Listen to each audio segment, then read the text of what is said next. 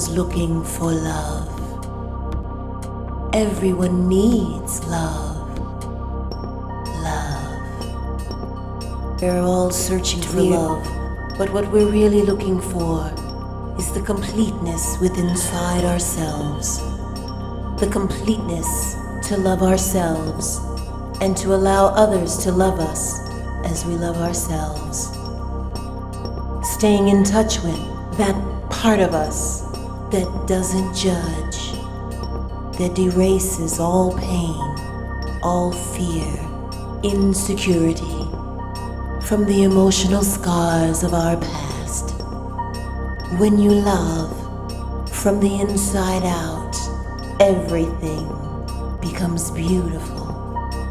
The light within you shines for all to see, and suddenly people feel your light reaching out, touching them, calm them. You're able to accept the things that you cannot change.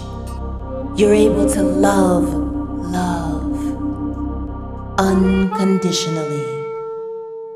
Love. When you love yourself, it's magic. When you love yourself,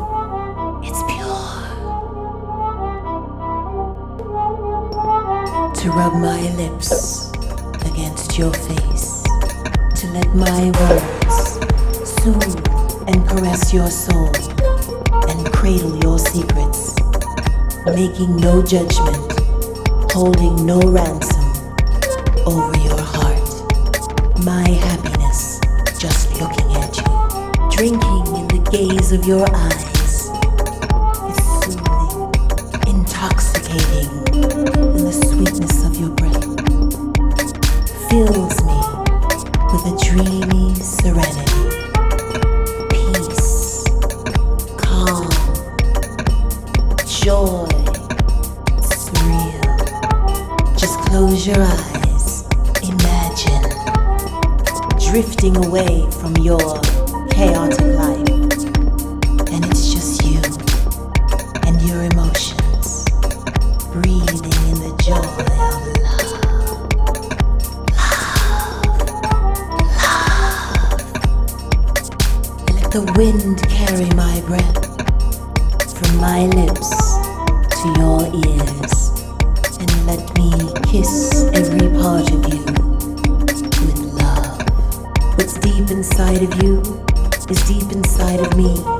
We can all feel it, we all look for it. But how do you define love?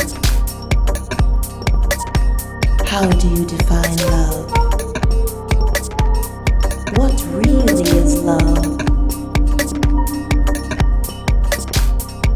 It's deeper, much deeper,